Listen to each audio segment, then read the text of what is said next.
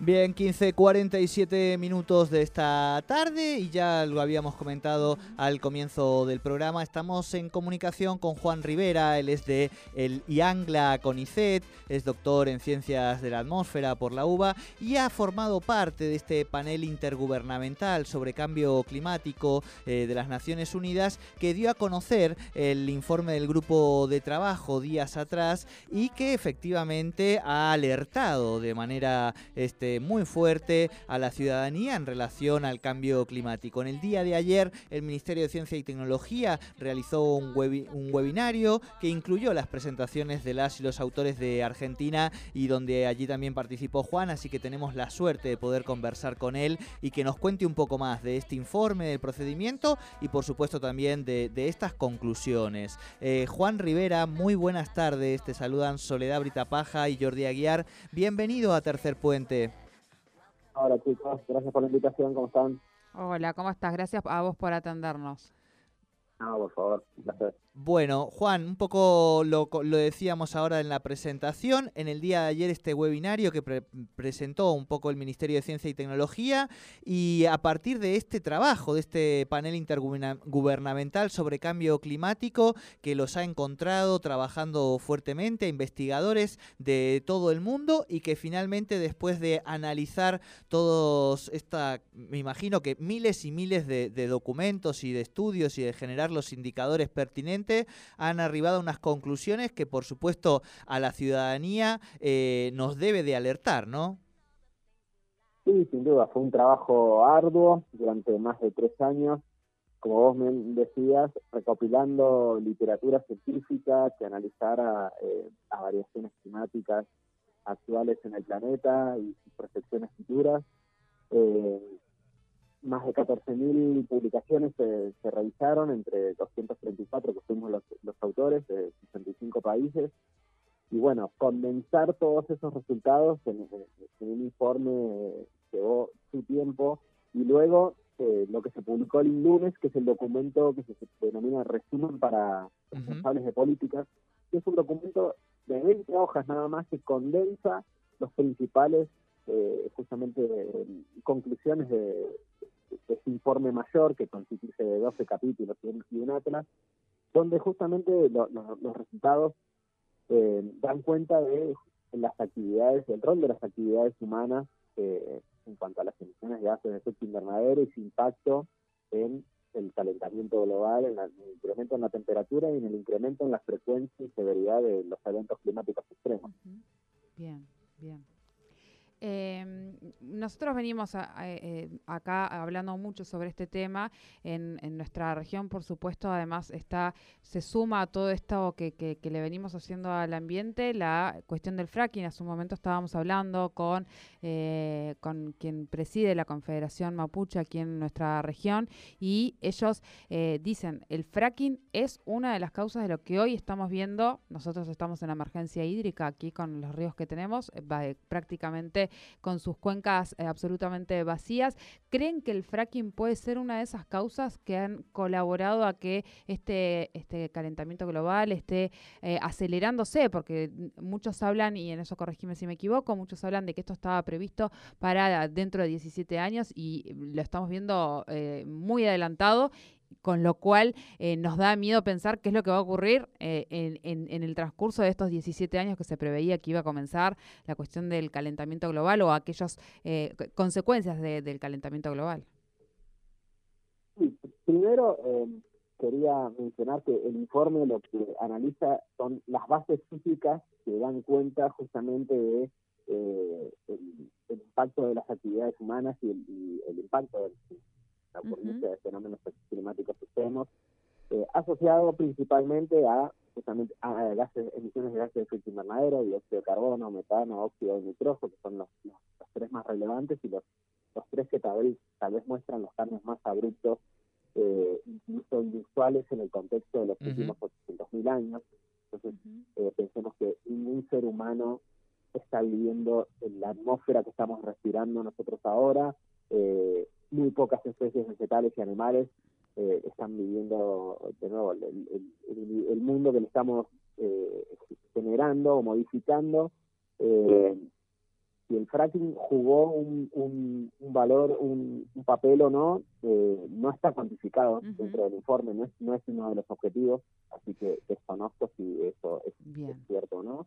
Eh, lo que sí, respecto a los cambios proyectados, eh, por lo general, estos, estas proyecciones se generan en función de distintos escenarios de, emisiones de gases de efecto invernadero y, como vos bien decías, los umbrales para que, que, queremos evitar cruzar donde sabemos que hay, habrá cambios irreversibles y esto eh, se fija en aproximadamente un grado y medio por, por encima de los valores preindustriales.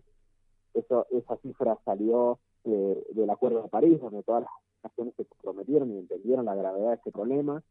Eh, justamente como vos mencionás, estamos viendo que cada vez este, este, esa fecha límite para alcanzar ese umbral está cada vez más cerca, así que eh, lamentablemente eso requiere una acción inmediata en cuanto a la reducción de emisiones de gases de Bien, bien, porque estamos hablando, cuando hablamos de esos umbrales, también hablamos de esta temperatura a la cual se pretende mantener ¿no? la, Tierra y que no logramos llegar. Y, por otro lado, se piensa que eh, si esto no se modifica, obviamente eh, hacia el 2050 estaremos hablando de una complicación mucho mayor de lo que estamos viendo hoy. Sí, sin duda. Eh, si, no se modifican las, las políticas de, en cuanto a las emisiones de gases, eh, vamos a estar hablando de 2 a 3 grados por encima de los valores iniciales, que está, tendríamos consecuencias significativas sobre la vida tanto humana como eh, en, el resto de la atmósfera. Eh, hablamos de pérdidas masivas en los arrecifes de coral, desplazamiento de poblaciones enteras por el incremento en el, nivel del mar. Estamos hablando de casi 500 millones de personas afectadas por olas de calor severas. Así que sería un, panorama muy devastador para el, para el planeta.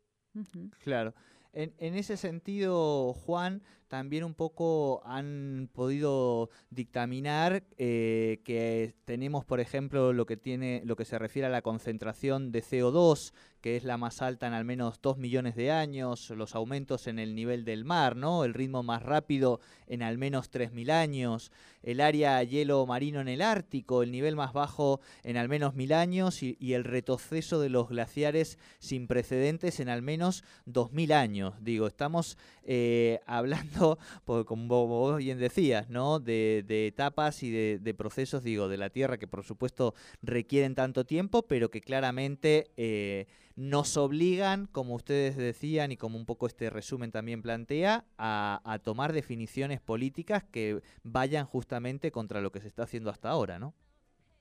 Exactamente. Eh, tengamos en cuenta que estamos frente a la ocurrencia de procesos de irreversibilidad donde no hay vuelta atrás. Eh, pensemos que eh, el océano reacciona muy lentamente, o lo mismo los glaciares, a, estos cambios en la temperatura. Entonces, eh, esos cuerpos de hielo se encuentran en total desequilibrio con, su entorno, en el cual, con el entorno en el cual crecieron, donde había temperaturas mucho más eh, frescas, eh, y el océano lo mismo, tiene la capacidad de absorber dióxido de carbono, pero hasta cierto punto, y ya el exceso de emisiones de dióxido de carbono hace que el, el el océano cuando captura ese dióxido de carbono lo que lo que sucede es que se acidifica y esa acidificación es la responsable de afectar la, vida marina y en particular el, tema de los arrecifes naturales. Así que vemos que va a haber cambios que podrían llegar a cambiar eh, muchas componentes del sistema climático en el futuro, pero también vemos eh, una oportunidad de que todavía queda una luz de esperanza, que no, todo es eh, es dramatismo, sino que eh, me parece que eh, si esta o estas recomendaciones o estos documentos se, se toman en consideración por los responsables de políticas, creo que si hubiera una acción conjunta a nivel global podríamos llegar a evitar esta situación. Claro, claro. Eh, en ese sentido, también eh, preguntarte un poco por, bueno, las consecuencias creo que es un poco lo que, lo que uno presiente y vamos viendo, ¿no? En el día de hoy a la mañana nosotros nos hacíamos eco de cómo la gente estaba cruzando eh, a pie el segundo río más importante de Sudamérica, hablamos por supuesto del Paraná, nosotros aquí la cuenca del río Neuquén y Limay, que es una cuenca portentosa en lo que se refiere al agua, estamos también con la la, sequía más fuerte de los últimos 20 años y el, representante provincial de la Autoridad Interjurisdiccional de, Cuencas eh, decía precisamente la última vez que charlábamos con él que efectivamente el, cambio climático era una realidad, ¿no? Esto de que ya no hablamos del futuro, las proyecciones, sino eh, de lo que nos está pasando ahora digo todo esto porque a veces también, digo, no sé si quizá los periodistas, los medios de comunicación, la propia gente, frente a algunos fenómenos, automáticamente tiramos ese, ese título, ¿no? De cambio climático y, la, y eso en cierta medida me da la sensación que hasta lo puede deslegitimar, pero lo que uno hoy habla con todos los científicos es que efectivamente esto, el presente, esto ya podemos hablar que estamos en estas consecuencias de, cambio climático y que estas sequías, si bien son... Eh, procesos que se van dando, digo, en periodos más largos, son consecuencia de todos estos fenómenos de, esta acción humana. Sí, sin duda. Eh, me da mucha pena comunicarlo, pero bueno, está publicado en el informe. El, tema de las sequías en el, en el oeste argentino eh, es, una situación que se va a ir agravando a futuro. Eh, por lo menos acá en Mendoza llevamos 11 años con, con déficit en las nevadas y sabemos que eh, son regiones que dependen fuertemente del recurso hídrico asociado al, deshielo y al, derretimiento animal para todas las actividades económicas, ya sea el alto base o ya sea la, irrigación de, la vida acá en, acá en Mendoza. Eh, y miramos eh, un escenario en el cual tenemos un incremento en la temperatura que va a favorecer un, un, exceso en la evaporación de esa agua y cada vez menos nevadas en alta montaña y menos lluvias, eh, la verdad que el, estrés hídrico va a ser casi una constante en, el futuro y ya lo es en, en el presente de las acciones. Claro, y, en ese sentido preguntarte un poco también por, por esto, ¿no? Eh, por las consecuencias o los datos eh, del informe en relación a, la región, si bien eh, entiendo que no ha habido como un análisis pormenorizado o por regiones específicas, provincias, pero sí esto un poco vos hacías mención a la región cuyana, la Patagonia, el, noreste, entiendo que si bien una parte va a sufrir las sequías, pero va a haber otra parte del país que lo que va también a tener son muchas lluvias torrenciales, ¿no? ¿Cómo, qué, se puede esperar pensando un poco a nivel general eh, en el continente y particularmente en nuestro país, ¿no? Bueno, el común denominador para todas las regiones, el incremento en la temperatura, eso seguro, y con el incremento en la temperatura el consecuente riesgo de incrementos en la frecuencia e intensidad de olas de calor, eh, una disminución en la ocurrencia de, heladas, o sea, todo, todo lo que es variable de temperatura, vamos a tener menos en, cuanto a periodos de frío y más en cuanto a periodos de calor.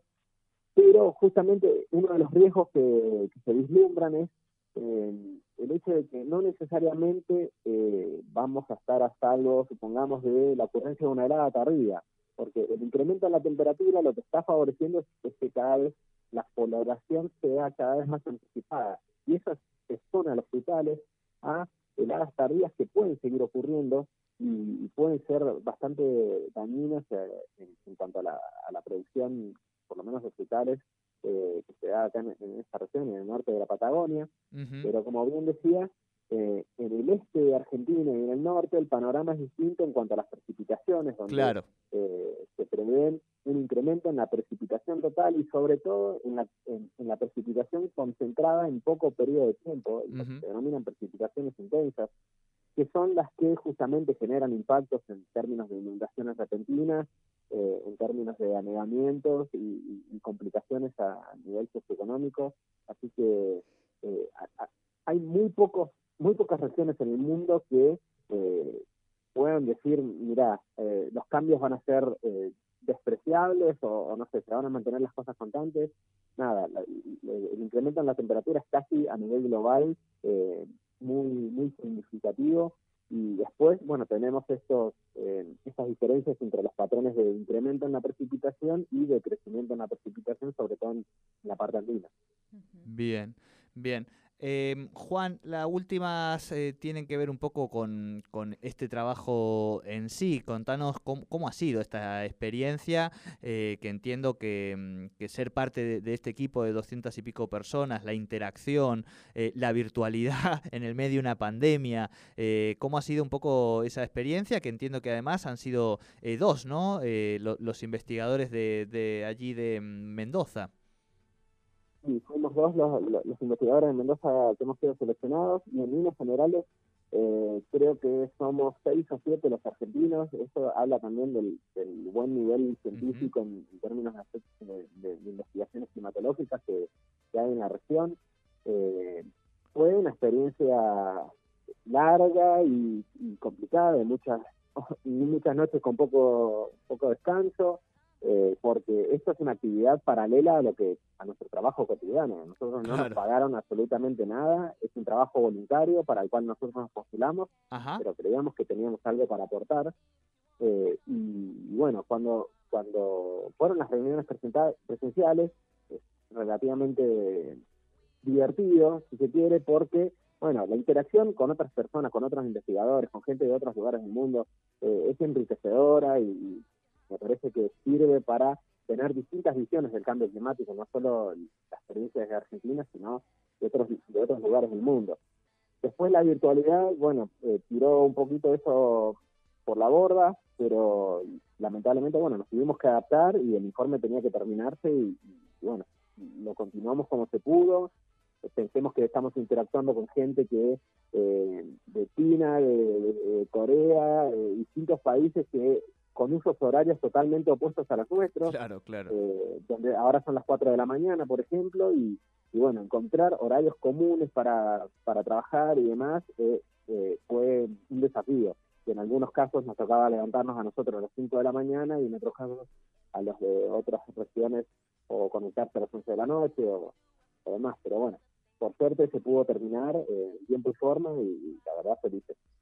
Buenísimo, buenísimo. Y la, la, última, Juan, ya para terminar y agradeciéndote, por supuesto, eh, sos doctor en ciencias de, la atmósfera y, los océanos, eh, digo, has elegido una, profesión y además la has desarrollado muy fuertemente, o sea que entendemos que, tu vinculación, digamos, con el cuidado del ambiente tiene que ver con una mirada eh, con la vida, ¿no? Y, y en ese sentido, también, ¿qué, qué te pasó? Digo, saliendo un poquito, si se puede, digo, o entrando un poquito más en la dimensión más personal. No sé si, si trabajás o en alguna fundación, digo, pero ¿qué, qué te pasó al ver estas conclusiones y decir cómo hacemos, ¿no? Eh, más desde, desde lo humano, digamos. Em, desde lo humano, eh, me parece que nosotros los científicos tenemos que darle visibilidad a, a, a estas cosas que por ahí son difíciles de comprender para el, para el ciudadano eh, común, pero tiene que saber. Eh, y por eso es que si vos me decís, mirá, me tengo una nota, sea la radio que sea, yo atiendo y explico porque me parece que necesitamos llegar con el mensaje eh, a, todos los ciudadanos y tenemos que entender que a veces nos tenemos un problema que por ahí no lo generamos nosotros. Si miramos Argentina como país, y no es uno de los que más emisiones de gases de efecto invernadero ha generado y tampoco podemos señalar con el dedo a Estados Unidos, China, Europa y lavarnos las manos y que eso solucione el problema, porque el problema es de todos, porque el planeta lo habitamos todos. Así que me parece que es un llamado de atención a, una acción colectiva entre todos, eh, tanto los tomadores de decisión a nivel político como eh, la sociedad en general tiene que estar, eh, cualquiera en los últimos años experimentó un evento eh, climático extremo y recuerdo perfectamente las inundaciones en Neuquén eh, recientes, eh, que, bueno, es un llamado de atención que, cuando se rompe un récord de precipitación acumulada de precipitación o sucede una ola de calor o pasa esto de que la sequía está dejando sin funcionar los, los centros en sí. Bueno, esas son manifestaciones de la, de la naturaleza que muestran que estos cambios climáticos lamentablemente se van a incrementar en frecuencia y van a generar serias complicaciones. Así que eh, me parece que el llamado de atención eh, para la toma de conciencia colectiva, tanto a nivel social como político, tiene que estar. Bien. Juan Rivera, este, muchísimas gracias por esta comunicación y bueno, por este aporte, además, como recién también nos enteramos voluntario y esa cantidad de horas, este, agradecerte como ciudadanos también por, por este aporte y por esta nota con Tercer Puente. Bueno, muchas gracias por la invitación. Hasta luego. Muchísimas gracias. Hablamos entonces con, eh, bueno, realmente Juan Rivera, ya nos ha dicho, lo ha hecho de forma voluntaria. Él es eh, doctor en ciencias de la atmósfera, licenciado en ciencias de la atmósfera, investigador, asistente del CONICET desde el, año 2016 y fue quien participó en este IPCC y del Instituto Argentino de Biología y Glaciología y de Ciencias Ambientales. Eh, ha participado de este panel intergubernamental sobre el cambio climático de la ONU eh, y escuchábamos este informe que realmente es justamente lo que tenemos que es prestar atención y empezar a cambiar conductas que ayuden a nuestro planeta a, bajar su temperatura porque realmente lo que se viene da miedo. ¿eh? Parece como estas películas que uno lo ve como una cuestión lejana, eh, realmente... Pero además lo estamos viendo, digamos, no es que, digo, él, él fíjate que hacía mención a las, a las lluvias de Neuquén, ¿no? Este, que hemos sufrido a veces en abril, veíamos un poco Alemania, bueno, e interesantísima nota, cerramos aquí nuestro bloque de actualidad y nos vamos a una pausita y enseguida venimos con un montón de cosas más. Quédense aquí en Tercer Puente.